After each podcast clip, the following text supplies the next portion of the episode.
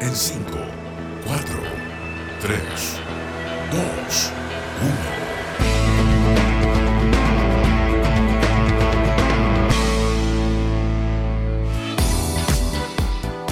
Muy buenas tardes, sean todas y todos muy bienvenidos a este nuevo capítulo de Girl Power, donde queremos mostrar y visibilizar a estos liderazgos tremendas mujeres y tremendos rostros que tenemos en la industria energética 4.0 en general. Comienzo eh, saludando a nuestros auspiciadores como todas las semanas, a Colbun y RWE, que son nuestros Platinum Sponsor. Agradecemos también al Ministerio de Energía que nos patrocina y a Pollux Comunicaciones, por supuesto, la agencia que hace posible este programa. Esta tarde vamos a estar conversando con una abogada que ha sido parte activa de la transición energética hace un buen rato. Sin duda quienes nos están escuchando y que participen activamente del sector la conocen. Ella, eh, solo por mencionar algunos de los pergaminos que tiene, fue jefa del Departamento Jurídico de la Comisión Nacional de Energía, Recientemente fue elegida como directora de Fraunhofer Chile y ella es socia de Zebra Energía. Me refiero, por supuesto, a Carolina Celaya. Carolina, muy bienvenida, qué gusto tenerte en mi programa, ¿cómo estás? Hola, Fer, bien, gracias. Oye, un millón de gracias por invitarme a este programa. Eh, me alegro mucho, de verdad, porque tengo la oportunidad de decir varias cosas que, que quiero decir cuando conversemos, así que feliz, feliz de estar en tu programa. No, yo feliz de tenerte a ti, la verdad, un rostrazo de la industria y cómo no a estar en, en Girl Power. Oye, como comencemos, quiero saber que nos cuentes un poquito más de Zebra, porque bueno, por supuesto que yo te conozco a ti hace un tiempo, conozco a la Pilar eh, eh, y, sé, sé, que conforman eh, esta empresa, ¿no? Pero quizás tú, a quienes nos están escuchando, que nos están viendo ahora en vivo, que, no conocen de este proyecto que es tan interesante y con, con estas dos mujeres detrás, ¿no? ¿De qué se trata? Bueno, Zebra Energía es una sociedad consultora, una empresa consultora que nació en el año 2019.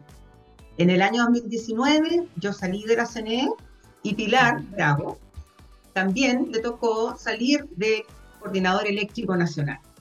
Entonces dijimos, bueno, que lo que hacemos, nosotras eh, compartimos una historia común. Eh, fuimos eh, compañeras de facultad en la universidad. Ah, lo sabía.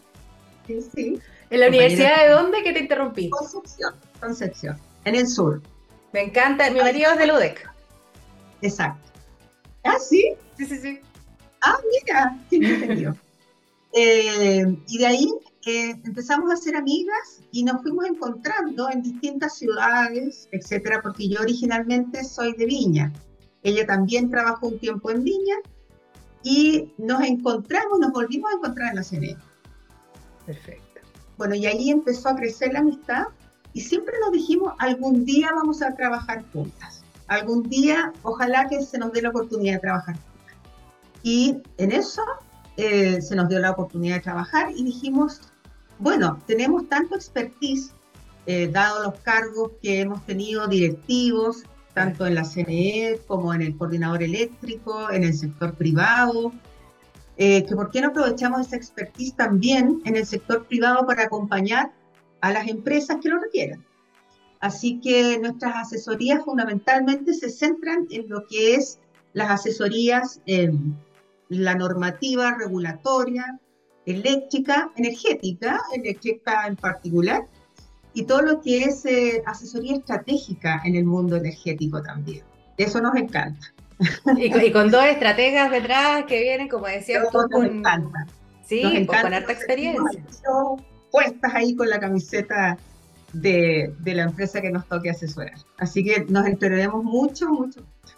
Qué bueno. Todos entonces, quienes, si, si, hay algunas empresas que nos están escuchando, ya tenemos a, a pueden conocer a Zebra, pueden buscarle alguna red social, Carolina.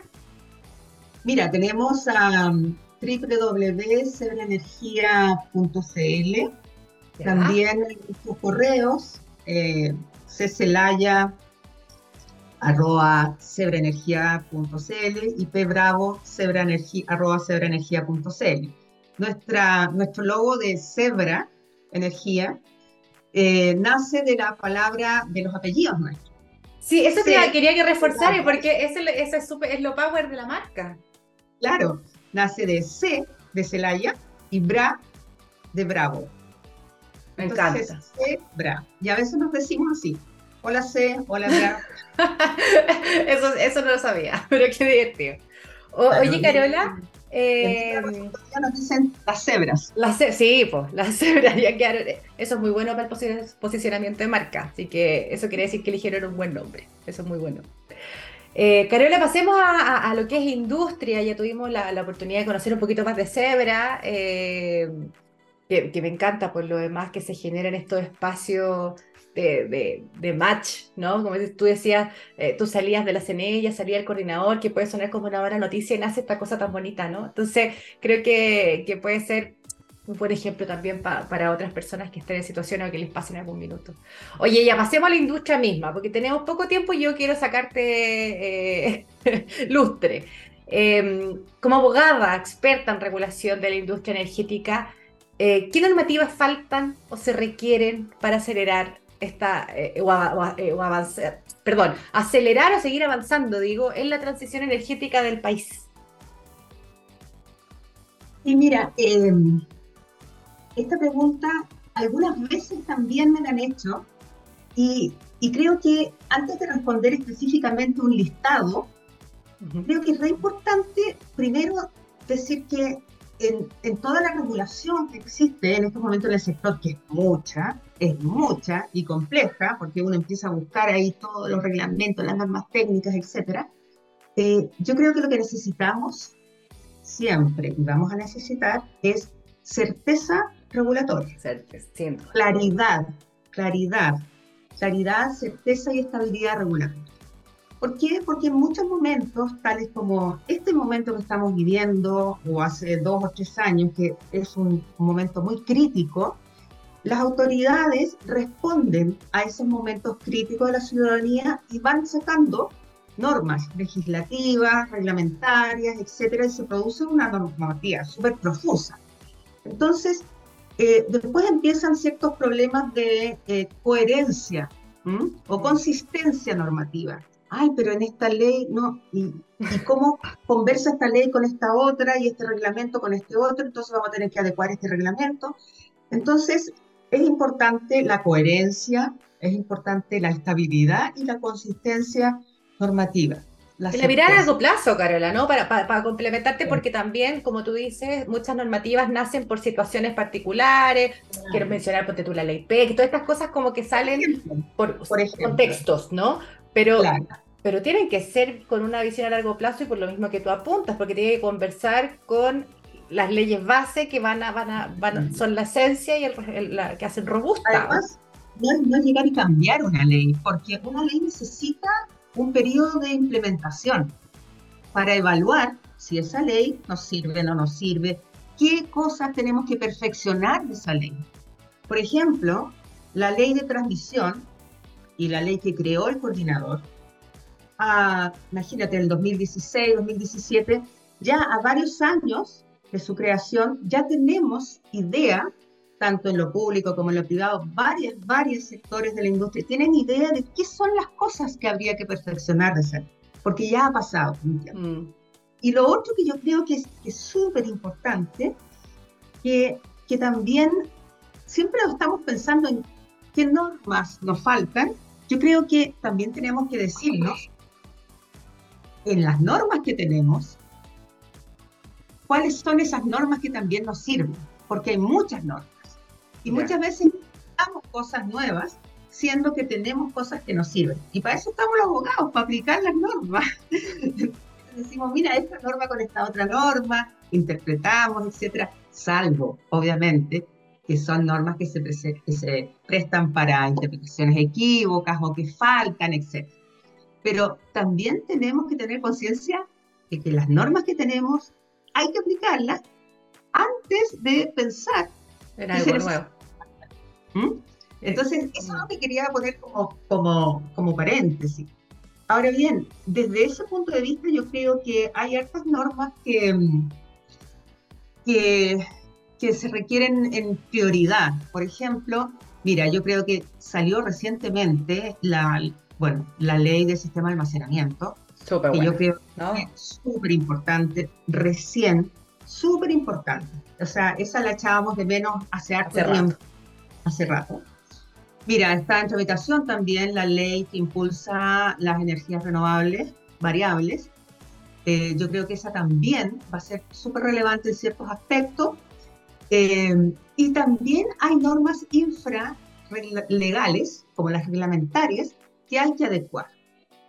Que hay que adecuar precisamente por este fenómeno, por ejemplo, de la, de la penetración masiva de las energías renovables, como por ejemplo el reglamento de potencia de suficiencia. Porque tenemos un reglamento desde el año, que nació el año 2006, que se ha ido adecuando en ciertos aspectos. Por ejemplo, hace un par de años atrás se modificó el reglamento de potencia para crear el famoso ERE, Exacto. en el tema de la descarbonización, se dijo, bueno, creemos este estado de reserva estratégica de las carboneras.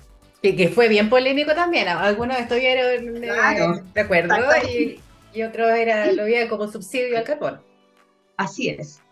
Entonces, ahora estamos viendo que también se requiere adecuar el reglamento para todas las necesidades que hay de incorporar las características propias de lo que es la potencia en materia de energías renovables no convencionales, por ejemplo.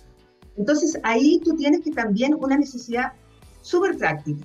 Otra norma que nos hace mucho sentido es lo que es la norma de impuestos verdes. Que Porque también es- pendientes y porque eso está en la reforma tributaria. Exacto, exacto. Eh, y también las normas sobre emisiones a las termoeléctricas, que también yo creo que cooperaría mucho a lo que es la transición energética en términos también de facilitar el camino, facilitarles el camino a, ser un país carbono neutral. Eh, eso es por ponerte ejemplos, ¿ah? Porque Quiero, quiero abajo- detenerme, quiero detenerme, Carolina. Eh, tú mencionaste, mencionaste dos veces, eh, primero la transmisión como una de, de- de- de las eh, barreras, o, o no, no no elegiste barreras, pero sí como un espacio de mejora y necesario para poder seguir Mm. avanzando en la transición. Y también hablaste de, de la ley de energías renovables que está en discusión, ¿no?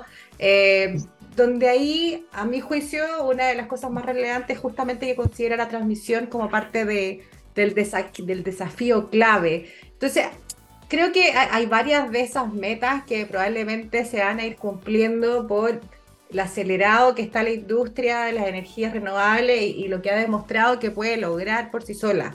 Eh, ahora, como señal, a mí me sigue pareciendo que siempre estos llamados a avanzar en, esta, en estos sectores que son tan importantes, siempre es bueno. Pero ¿cuál es tu visión? ¿Cómo lo ves tú hablando un poquito de, de esa ley o ese proceso que está en discusión? Mira, eh, hay, hay cosas, hay aspectos, hay materias de la ley de energía, eh, del impulso a la ley de energías renovables que, mm, que a mí me parecen súper buenas. Eh, por ejemplo, y, y que también en ciertas entrevistas yo lo he relevado, y es todo el impulso que se está dando a los proyectos o a, las, em, a la generación distribuida. ¿Por qué? Porque la generación distribuida va a ayudar mucho a lo que es eh, las energías renovables. ¿En qué sentido? Tenemos un problema de que, dada la alta penetración de energías renovables y dado un problema de atraso en lo que es la ley de transmisión, en lo que es la transmisión, perdón, eh, muchas veces eh, se producen estos desacoples de costos también problemas de vertimiento de las energías renovables. Pero si, si nosotros eh, desarrollamos mucho más lo que son los sistemas de generación distribuida, en primer lugar vamos a potenciar lo que es el- la descentralización, porque vamos a tener una generación muy cerca de los consumos, y al tener una generación muy cerca de los consumos, vamos a tener menos transmisión. Y al tener menos transi- transmisión, vamos a tener menos pérdidas. Las pérdidas, no sé si te recuerdas, van en función de lo largo que es el cable de la transmisión, de la red de transmisión. Mientras más grande o longi- la longitud es más larga de, respecto de la red de transmisión, más pérdidas de electricidad. hay. Acá, como es cortito, va a ser el tramo entre la generación distribuida y el consumo, va a haber menos pérdidas, menos transmisión, menos necesidad de infraestructura de transmisión. Po. Por lo tanto, ahí el problema de transmisión disminuye y disminuye fuertemente. ¿Y Entonces, ¿Qué pasa, qué pasa con las otras tecnologías? Eh, ¿se menciona algo? Yo la verdad no, no tengo esa, esa claridad de, ¿se hace algún guiño a más allá de la solar y la eólica o está enfocado principalmente a, a esas dos tecnologías? No, no, no, no. A ver, el... O sea, yo te destaqué lo que a mí más me gusta, que es la generación. Pero la ley de energías renovables tiene muchas cosas más que potencian también a la que potencian el, el sistema de energías renovables variables y es, por ejemplo, eh, bueno, se sube el porcentaje, se sube el porcentaje. Ah, pero es energía, claro, energía renovable es variable, entonces ahí no entraría, Exacto. ponte tú, la geotermia. Claro, exactamente. Bueno, evidentemente. Pero también el porcentaje de energía eh, renovable que las generadoras tienen que producir tiene que ser al 40% el año 2030, dice. Pero además, en los eh, horarios del día, la ley obliga a las generadoras a eh, producir un 30% en un horario, un 30% en otro horario, un 30% en otro horario, de manera tal que no se concentre solo la generación de renovables en un- una sola tecnología, en un solo momento del día. Porque, por ejemplo, si yo me concentro solamente en el día, en el, en horario de más sol, voy a concentrarme solamente en las fotovoltaicas. Entonces, la idea es que se, eh, se intensifique o se proponga eh, una estabilidad en lo que es la energía renovable eh, de 24 horas. Entonces, Compensar un poquito esta variabilidad. Sí, sí, sí. Yo creo que eso es súper importante. Y lo otro también es, eh, es que la, la ley, eh, el proyecto de ley más bien, lo que hace es eh, incentivar, y ahora voy a volver a la generación distribuida, Vuelve, no, vuelve, es muy importante y no hemos hablado de eso todavía en Girl Power, en profundidad. Claro, la generación distribuida. Mira, fíjate que eh, a los que promueven la generación distribuida o desarrollan estos proyectos, se les va a dar un incentivo, ¿ya? Y es que eh, si producen eh, energía a través de este sistema, se les va a hacer un descuento en su cargo por transmisión. Ah. Nosotros pagamos un cargo por transmisión, todos los chilenos, ¿no es cierto? Que más o menos equivale al 10% de la cuenta eléctrica, de la cuenta de la luz. Ese 10% eh, se va a descontar parte, no lo sé, porque eso va a una regulación reglamentaria. Entonces, se va a descontar un porcentaje o parte, o se va a eximir totalmente de ese cargo por transmisión. Entonces, ahí estás incentivando mucho más la Claro. generación distribuida. Yo creo que esa ligazón entre lo que es generación distribuida, entre lo que es sistema de almacenamiento y en lo que podría ser el futuro sistema de distribución, que todavía no se reforma, eh, yo creo que tenemos alternativas súper buenas para, para esperar a la transmisión. ¿ah? Oye, me leíste la mente, me leíste la mente porque justo yo quería eh, hacerte esa pregunta. ¿Qué pasa con la ley de transmisión?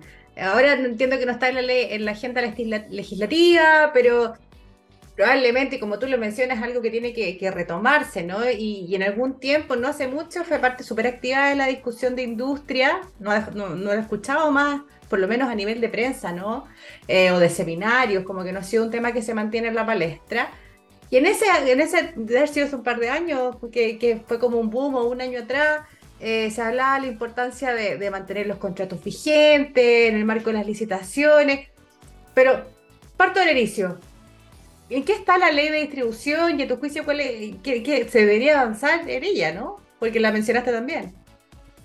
Absolutamente. O sea, mira, yo estuve 16 o 17 años en la Comisión Nacional de Energía.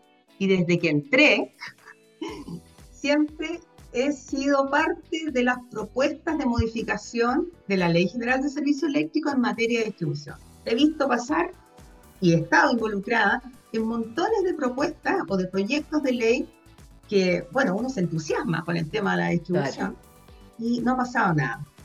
Mira, yo creo que lo que más cerca estuvimos fue eh, en el gobierno eh, de, no, en la administración de Pacheco, en donde se hizo un gran diagnóstico a nivel nacional y ese diagnóstico que se materializó en un libro, en una propuesta, después se ajustó en el siguiente gobierno y sobre esa base se hizo en el otro, en la otra administración, se hizo una propuesta de proyecto de ley. Pero el problema que hubo respecto de eso, que fue bastante concreta eh, y tenía cosas muy buenas, el problema es que se dividió en tres proyectos. Sí. Esa reforma integral. Y esos tres proyectos tenían que ver con la portabilidad, es decir, crear la figura del comercializador. Tú puedes elegir a qué compañía te vas, como igual que los teléfonos celulares, etc. Segundo lugar, eh, o proyecto de ley, era mejorar la calidad de servicio de la energía. Y en tercer lugar, lo que eran proyectos de eh, generación, de pequeña generación o pequeñas generadoras distribuidas, sistemas aislados, etc. Entonces el problema fue que se iban a empezar a tramitar eh, consecutivamente, no paralelamente. Y probablemente no, no, no priorizándolo correctamente, a mi juicio, ¿no? Como, como que comenzaron con uno de los proyectos que podría haber quedado un poquito más atrás, habían otros que tomar. Podría, podría ser muy bueno, porque mira, el tema del comercializador, ¿ya? ¿Qué pasaba? Muchas veces nosotros pensábamos, bueno, aquí se requieren también mejoras en calidad de servicio, mejoras de remuneración, cómo va a ser el nuevo sistema de remuneración de la distribución. Ah, no, eso se ve en el proyecto de ley de calidad de servicio. Ah, tenemos que mejorar la calidad de servicio. Ah, no, no, no, no, eso se ve en el segundo proyecto. Entonces tú creas expectativas en la gente, en este primer proyecto de ley de portabilidad que se, que se nombraba, eh, y después la gente decía, bueno, pero aquí no me subieron, no me mejoraron la luz aquí.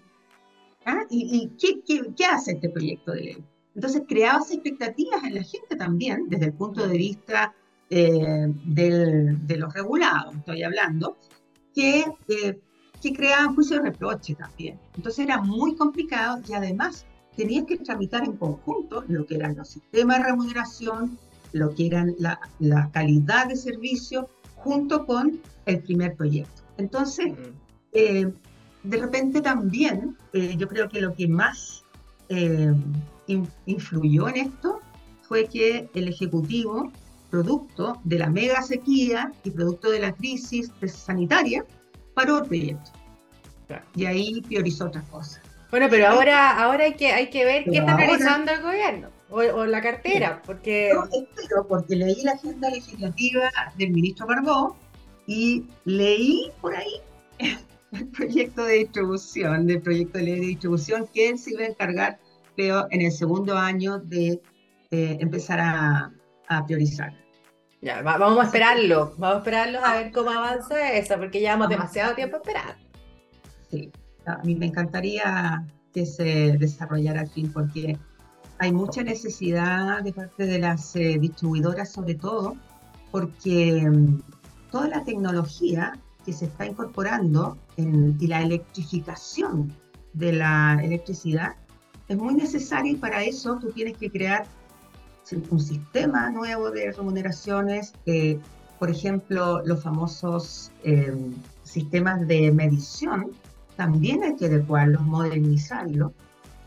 Y además, fíjate que en el caso de la demanda, si nos vamos a la demanda, la demanda también necesita eh, manejar de alguna manera sus consumos, que tenga consumos flexibles, que tenga consumos diferenciados, eh, que tenga consumos también y que elija energías renovables eh, como respaldo.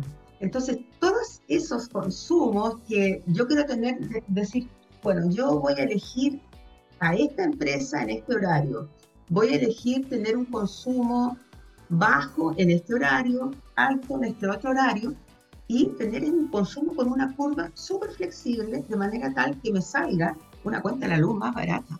Claro. Pero eso, y además tengo aquí un molinito y que me permiten unos excedentes que puedo inyectar energía y descontar eso de mi cuenta de la luz, me va a salir gratis. Carolina, usaste la palabra respaldo y, quiero, quiero hablar de eso también. Eh, nos quedan poquitos minutos y yo te dije, te voy a sacar aquí brillo con, lo que, el tiempo que tenga. Eh, se habla mucho de, esto de la energía de base, ¿no? Para, para la, la seguridad de la matriz en el proceso de transición. Ahí el gas natural, el GNL, se mencionan en varias oportunidades como alternativas para cumplir este rol. Y, en ese sentido, desde tu punto de vista, eh, ¿qué regulaciones quizás se podrían implementar para hacer efectivo este apoyo a las renovables? Y ahí eh, también cómo entra el almacenamiento, ¿no? que también lo hemos conversado ya la pasada, pero ese también es, un aporte importante para seguridad, robustez, carbono neutralidad y podemos mencionar cuántas otras cosas más. Mira, evidentemente eh, la discusión sobre el gas natural o gas natural licuado materia, en materia de transición energética como un, como un energético de base para apoyar la transición energética, dado que las energías renovables variables, como dice, variables, no por el momento no tienen eh, esta energía 24/7, como dicen, eh, ha producido una discusión, pero enorme, enorme en el, sector. Em, en ese sentido, em, mira, yo pienso que en algún momento a lo mejor puede que se necesite eh, esta energía de base, aun cuando no es 100% limpia. Eso es importante. Mm. Eh, ¿Por qué? Porque a lo mejor en invierno vamos a demandar mucha energía y vamos a necesitar algo de, de gas. Pero acá lo importante es que si se llega a necesitar este energético, la regulación que se necesita implementar es muy importante. ¿Por qué? Para que no lleguemos tarde, decís tú. Para que no lleguemos tarde, claro. Porque estas condiciones habilitantes para que se use el gas y para que sirva, eh, tienen que ver con algo re importante que existe en el sistema eléctrico, que es el acceso abierto. El acceso abierto a las redes de distribución, en este caso de gas. Es decir, cómo yo permito que un tercero pueda inyectar también energía, o sea, gas, a través de mi red de gas. ¿Cómo puedo yo también eh, permitir que a través de mi eh, terminal de gas pueda venir un tercero con su barco a dejar gas en mi terminal? ¿Cómo puedo yo en mi gasoducto esta cantidad de gasoductos que tenemos vacío, eh, también incorporar gas en ese gasoducto. ¿Y eso no se está viendo? No, no, no. Entonces, el acceso abierto, en, o sea, hay, hay, hay estudios, hay análisis. No, claro, se está viendo desde la teoría, pero no estamos, estamos hablando siempre nosotros desde la mirada más regulatoria, que es donde van las, las acciones habilitantes para. Ahora, sí hubo una iniciativa. Hubo una iniciativa en un proyecto de ley que se incorporó al Senado, que se incorporó, que se metió al Congreso, yo creo que en la administración pasada, pero se retiró. Y ahí estaba la iniciativa de acceso abierto a las redes de distribución de gas, a las redes de distribución en materia de eh, terminales de gas y en materia de gasoductos, todavía no hay nada. Y aquí tenemos problemas porque hay un solo propietario de terminales, hay propietarios de gasoductos, que si no se maneja esto y no se regula bien, vamos a tener un problema de libre competencia también, grave, un problema de discriminación. Y todos esos problemas van a, van a llevar a que el coordinador tenga más problemas y más desafíos todavía respecto a identificar en este caso, cuáles son los indicios que podrían llegar a vulnerar las normas de libre competencia. Porque si no se permite, no hay manera de evitar que los propietarios de estos gasoductos, terminales, etcétera, eh, puedan permitir el acceso al gas. Ahora, creo que las alternativas al gas ya estamos viendo. Sistemas de almacenamiento, por ejemplo, en los en, fíjate, en la generación renovable. No solamente en las grandes generadoras convencionales, sino que en la generación renovable, en los sistemas de transmisión. Súper importante. Entonces, y de todo tipo de tecnología. Ahora, eso hay que bajarlo a nivel reglamentario, a nivel de normas técnicas. Entonces, eh, yo entiendo que se está trabajando, por lo menos en la, en la ley de, que se dictó recién, la ley de almacenamiento, se está trabajando en las normas reglamentarias. Pero, pero eso eh, tiene que ser rápido, porque eso va a ayudar mucho a alternativas eh, que pueden reemplazar perfectamente o complementar lo que es gas como energético base para la transición una energía renovable, una generación de energía renovable con sistema de almacenamiento 24/7. 24/7, estamos Listo. Y ahí, y ahí yo, siempre, a mí me encanta la geotermia, porque tú la encuentro hermosa, más CSP. Tenemos tanto potencial en este país. Carolina, se nos fue el tiempo, no lo puedo creer. Me quedé con las ganas de preguntarte tantas cosas. Tú mencionaste el coordinador eléctrico, quería saber que, en qué estaba también, a ver si nos podía dar una mano, pero bueno, Será para la otra. Tenemos todavía el Power para rato.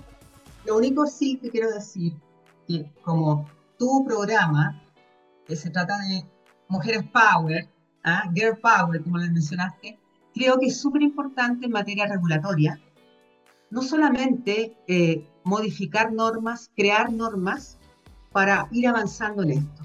Lo que se requiere también principalmente son, eh, es la gestión directiva, la gestión eh, regulatoria. Y eso lo hacen los líderes, y eso lo hacen los directivos, ¿ya?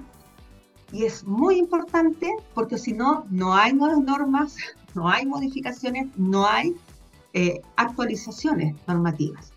Tiene que ser capaz este nuevo líder de movilizar. Y esta movilización es indispensable. Ahora que tenemos una nueva superintendenta, de electricidad y combustible, esperemos que salga la ley de modernización de la SEC que ha estado parada cuatro años. Estoy absolutamente segura que va a salir. Con la Marta ahí, bien. Que movilice, que movilice, eso es súper importante. Aprovechamos de mandarle saludos a la nueva superintendenta Marta Cabeza. Muchos saludos, Marta, muchos saludos. Y felicitaciones. Girl Power. Muchas gracias, Carola, por este espacio, especialmente haber terminado con, con, este mensajito tan importante. ¿no? Necesitamos más mujeres a la cabeza también para movilizar y, hacer gestión y lograr que todo lo que, lo que esté en el papel, ¿no? todas estas normativas, estas regulaciones, eh, estos reglamentos, efectivamente pasen a la práctica. Pero nos tenemos que ir, ya se nos pasó el tiempo, tenemos que seguir con la programación de la radio. Agradecemos a Colbún y RW, nuestros auspiciadores que nos acompañan al Ministerio de Energía que nos patrocina y a Pollux Comunicaciones, la agencia que produce y lleva adelante este proyecto. Que tengan una muy buena tarde. Nos vamos con Belly y Feed the Tree. Y no me puedo ir sin decirles que tengan un muy feliz año nuevo, Carola, y todos quienes estar escuchando, que tengan un tremendo 2023. Somos Care Power, somos Pollux, nos vemos el próximo jueves. Que tengan un buen día. Chao, chao. Que tengan un buen año.